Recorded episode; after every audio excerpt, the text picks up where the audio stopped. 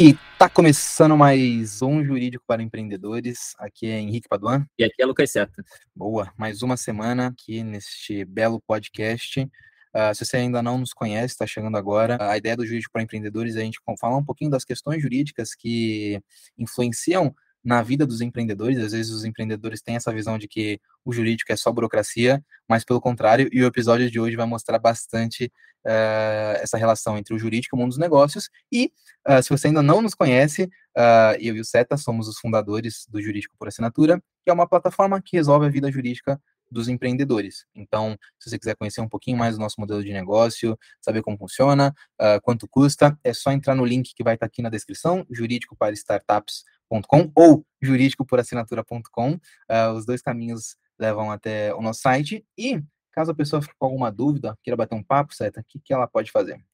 Ela pode marcar uma reunião com a gente, Henrique. Uma reunião online, gratuita, bem tranquilo de marcar. É só entrar lá no site que o Henrique comentou, jurídicoporassinatura.com, que uma das primeiras coisas que você vai ver é um botãozinho, de marcar um, um papo, marcar uma conversa. Então, entra lá se tiver alguma dúvida jurídica, ou até se tiver, sei lá, quer bater um papo com a gente, conhecer melhor o jurídico por assinatura, enfim, fica à vontade, o espaço é seu.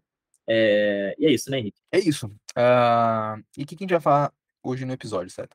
Hoje a gente vai falar sobre Elon Musk, ou Elon, né? Não sei como é que é a pronúncia certa. E o Twitter, né? Um, um, o anúncio da compra do Twitter foi uma das coisas que mais agitou as últimas semanas é, no, no, mundo da tecnologia, não só da tecnologia, né? Você entrava na Go.com, no UOL, página principal, estava lá a compra do Twitter, tamanha a grandiosidade do que, do, do que aconteceu. E a gente vai falar sobre é, como o Twitter se protegeu de Elon Musk, pelo menos durante o tempo. Enfim, a gente vai explicar melhor essa história. É, talvez seja só um nome clickbait, Henrique, ou não? Não, né? Jamais, jamais. jamais. A, gente, a gente entrega aqui, a gente jamais faremos isso, jamais faremos isso com vocês, então a gente vai provar aqui que de alguma maneira o Twitter se protegeu do Elon Musk. E se foi feita a venda é porque todo mundo estava de acordo. Sei lá, talvez esteja me antecipando, mas vamos para o episódio, né? Boa, bora lá.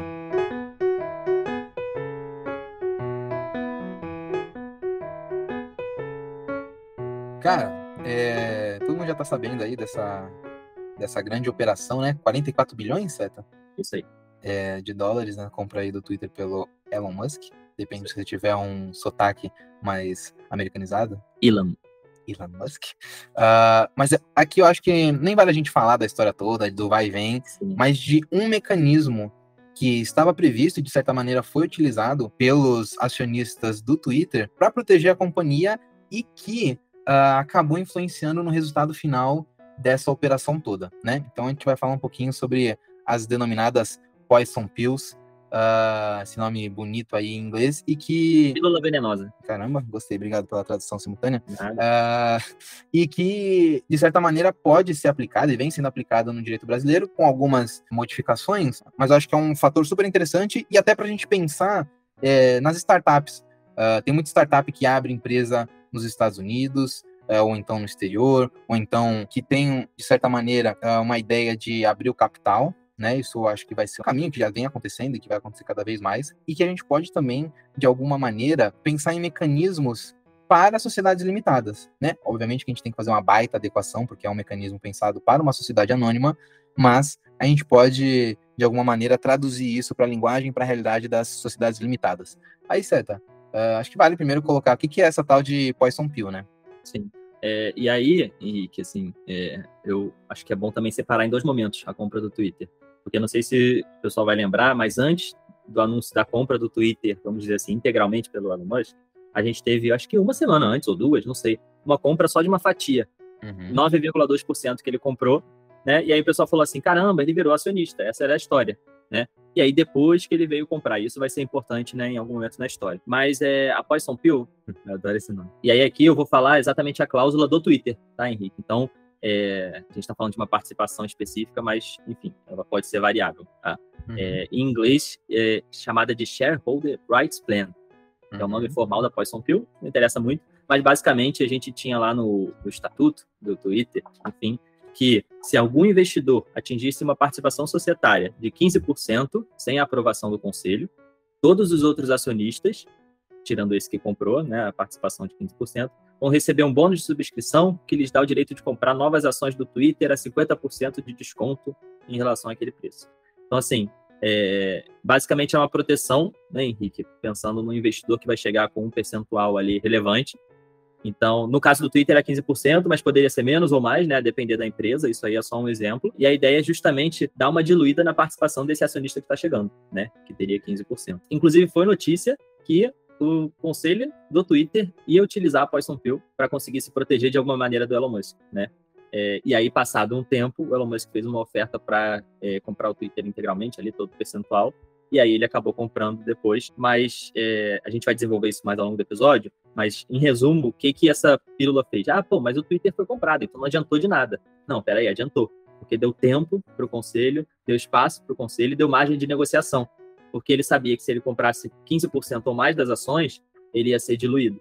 Então fez com que desse talvez uma forçada para que ele comprasse ou tudo, ou ele ficasse com um percentual menor do que 15%. Né? Basicamente, esse dá para dizer que é a, a, figura mais ampla né, dessa, dessa cláusula e como ela, de alguma maneira, protegeu o Twitter ao longo dessa venda ou dessa compra pelo Elon Musk. Né? Uhum. Então, aqui colocando até uns termos, pensando numa compra hostil, né, porque ele estava no mercado comprando ações, blocos de ações, e em certo momento ele ia é, atingir um percentual que daria o controle da companhia para ele, né? Uh, e aí o remédio que prevém no estatuto é ou você compra tudo ou você não terá o controle da sociedade, né?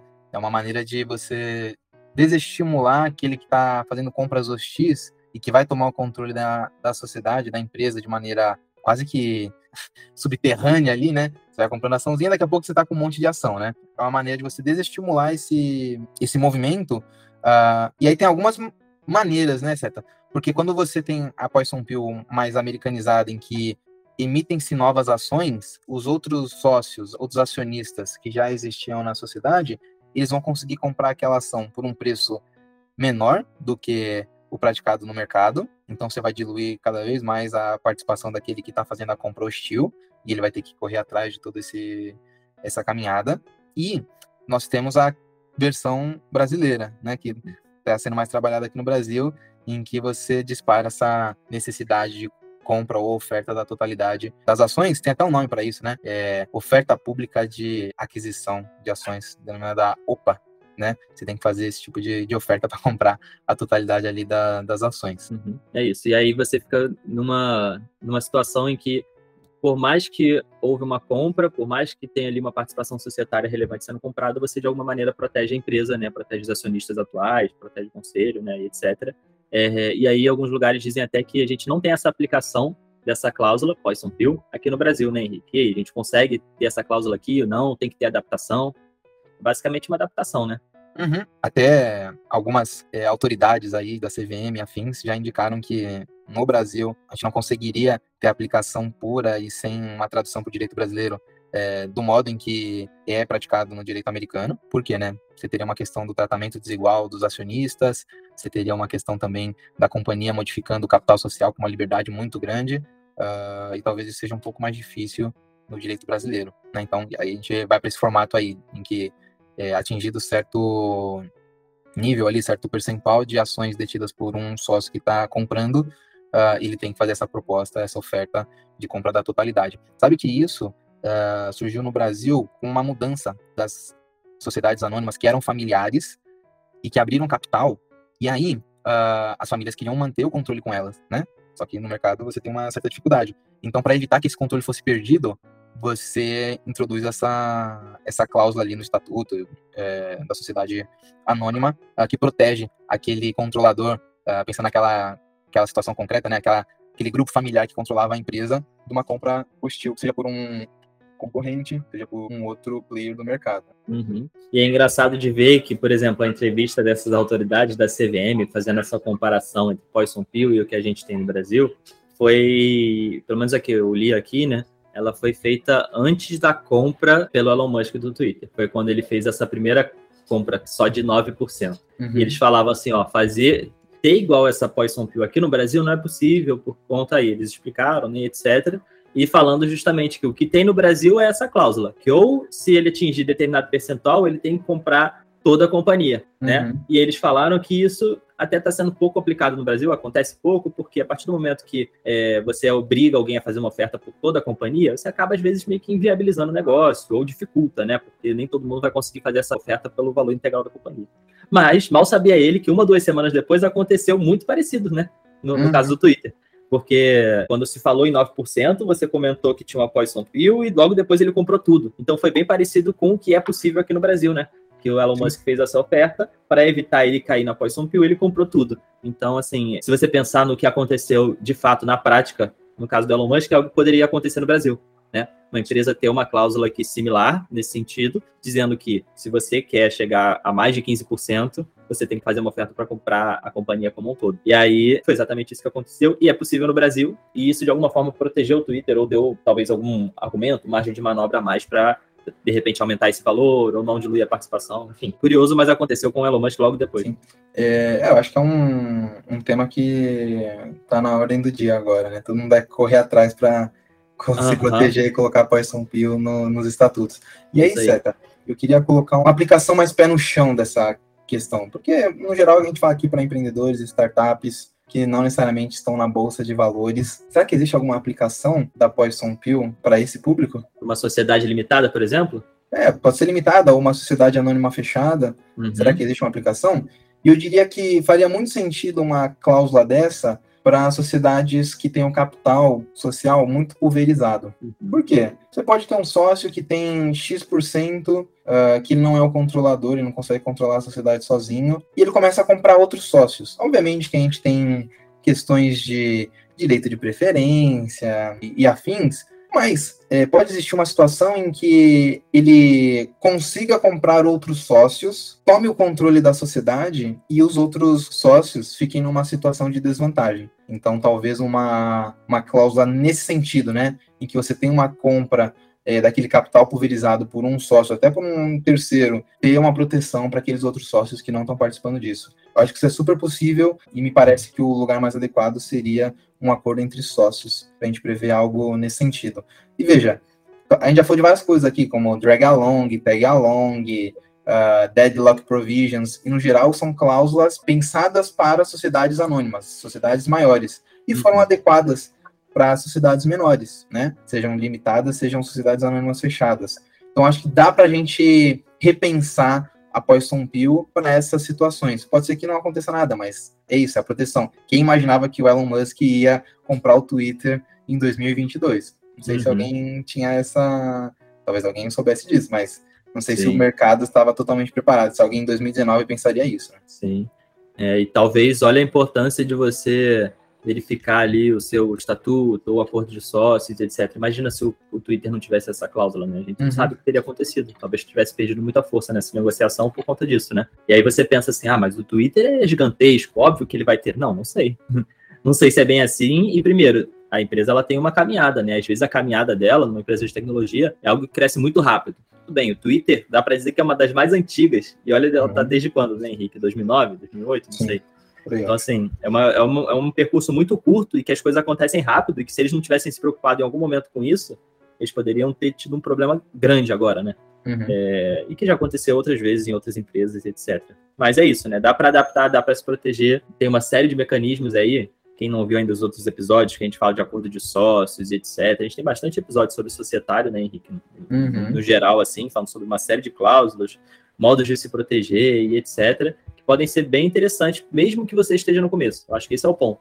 A gente fala de Twitter, pensa em coisa gigante que não é aplicável para mim. Né? Talvez seja, em outra medida, mas talvez seja, né? Uhum, sim, total. É, eu acho que é isso, Seta. A gente falou aí uh, sobre essa situação, não vale a gente ficar entrando em termos sim. muito técnicos e uh, do juridiquês propriamente dito, uh, mas é um tema para os é, empreendedores ficarem ligados, talvez repensar o seu acordo de sócios. E se você tiver alguma dúvida, quiser falar sobre esse tema, entender se faz sentido para a sua sociedade ou não, é só agendar uma reunião com a gente, que a gente vai falar sobre isso e tentar te ajudar de alguma maneira. E, seta, é sempre importante isso. É, quem está ouvindo a gente, não esquece de compartilhar, de. É, como é que chama? Classificar. Avaliar. Avaliar, boa o Jurídico para Empreendedores aqui no Spotify, ou então no agregador de podcast que você usa. Dá cinco estrelas lá pra gente, não custa nada, né? Só clique em cinco estrelas, vai ajudar bastante a gente. Se você acha que a gente não merece cinco, prefira não votar. Aí, se mantenha inerte. e segue a sua vida. Se você acha que a gente merece cinco, aí volta aí e ajuda a gente.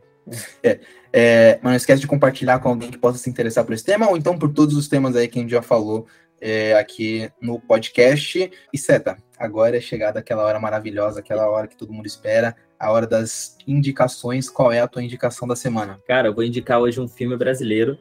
E não é medida provisória, apesar de eu ter assistido.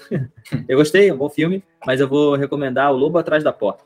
Eu até te recomendei, né? Você me recomendou, sim. Eu tô pra, tá na minha lista aqui, tá? Aí, né? É, é um filme, cara, eu achei muito bom, assim, bem bacana. Não, não, não tinha assistido ainda, já tava um tempão pra assistir, etc. Resolvi assistir e valeu super a pena. Tem o Milren Cortais, não sei se o nome dele fala assim. Ele é o cara do Tropa de Elite? Sim, ele é do de Elite. Ele é o. Fábio? Capitão Fábio, exatamente. Capitão Porra, Fábio. Fábio. Cara, ele é sensacional, né? Ele é muito bom ator. Nesse filme ele também atua super bem. E. Cara, Posso só contar uma, uma coisinha? Fala. É... Encontrou com ele. Não, meu pai, uma vez, tava passando pela rua. Meu pai gosta bastante dele, acho ele muito fera. Aham. E aí, era um, um dia aleatório. E aí, meu pai vê o cara, é, o cara tava andando tipo de pijama, descalço, no meio da rua, meio desorientado, sabe? Muito. Acho que ele tava indo no bar que o pai dele tinha em alguma zona aqui de, de São Paulo. Aí meu pai grita, ah, sei lá o que tal. O cara deu um salve. Ah, se ele estiver escutando a gente, parabéns pelo seu trabalho, você é sinistro. Depois veja o tour pela casa dele, da Casa Vogue, né? Casa Vogue isso? faz tour pelo, pela casa das Ah. pessoas. A casa dele é sensacional, cheia de significado e arte. Bem bacana. Necessário a gente compartilhar isso. Gosto Né? bastante dessas coisas. Uhum. É, e aí, cara, ele é o. Ele e a Leandra Leal. Os dois atuam muito bem, assim. Ela também manda super bem no filme. E basicamente conta a história de um sequestro de uma criança, a história real, né? Da chamada Fera da Penha. É um caso real aqui que aconteceu aqui no Rio de Janeiro. E, cara, achei o filme muito bom, assim, muito bem construído, é tenso, enfim, é, é um pouco pesado, né? Naturalmente, né? Fala sobre o sequestro de uma criança e tal, desa- desaparecimento barra sequestro de uma criança. E aí, eu achei muito bom. Tem a Fabíola Nascimento também, que eu acho ela muito boa. Hum, Senão ela tá em outro filme Uhum. que eu acho que eu já recomendei, que é Estômago. É, Enfim, vale muito a pena. Pra quem não assistiu, tá lá disponível na Netflix. Você acaba assistindo tudo que aparece. Porque toda semana vão aparecer três novos filmes e oito novas séries. Aí tu entra lá num, num loop e você esquece que filmes de 10, 15 anos atrás, esse nem é disso, esse é de 2014, filme super Uhum. recente. Já é considerado antigo, né? Se você falar hoje pra alguém assim, assiste La Casa de Papel, que La Casa de Papel já passou, que isso, tá maluco? Né? Round Six, não, já passou. Então, caraca, esses filmes e séries e conteúdos, Uhum. é, isso aí tá lá pra assistir pra sempre, né? Você não precisa ficar assistindo sempre o último filme a ser lançado Lançamento, exato. né? Então fica lá. O Lobo Atrás da Porta. Vamos valorizar o cinema brasileiro, começar a assistir mais no- nos streams. Ainda mais porque, só para encerrar, que normalmente a gente fala assim, não, ah, não assisto, porque não tem uma variedade de um suspense brasileiro, um filme policial brasileiro, né? Cara, tem de tudo. Falta a gente também, às vezes, procurar um pouquinho mais, né? Uhum.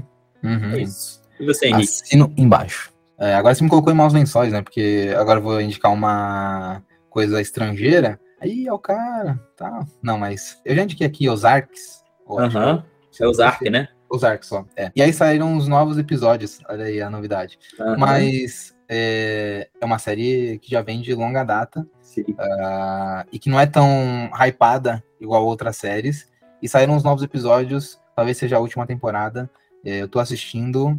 é, se alguém assistiu, ou se alguém quiser assistir, acho que vale muito a pena. Acho que é uma série bem, bem interessante e que talvez não tenha todo o barulho que outras séries não tão boas quanto essa tem, né? Então, assiste lá. Todo hype. Exato, é o hype. tio. Exatamente. Boa recomendação, cara. Não assisti até hoje. Acho que você vai gostar, cara. Se você gostou de Breaking Bad, Pois é, dizem que é uma vibe parecida, né? Vou, vou dar uma É. chance, então. é, dá- mas é, vê com carinho. Começa meio Despretensioso. É, e mas presta atenção nos personagens, porque eles vão, ele tem muitos personagens ali que são muito reais, sabe? E você vê a transformação, uma coisinha que aconteceu lá no início, que era uma sementinha de algo que você vê florescer depois ao longo da, da série. Então acho Boa. que vale assistir. Boa. Excelente recomendação, cara. Então é isso, né? Isso, fechamos. Até a próxima semana. Um abraço para todo mundo e tchau. Tchau, até a próxima. Uma edição Guilherme Gadini.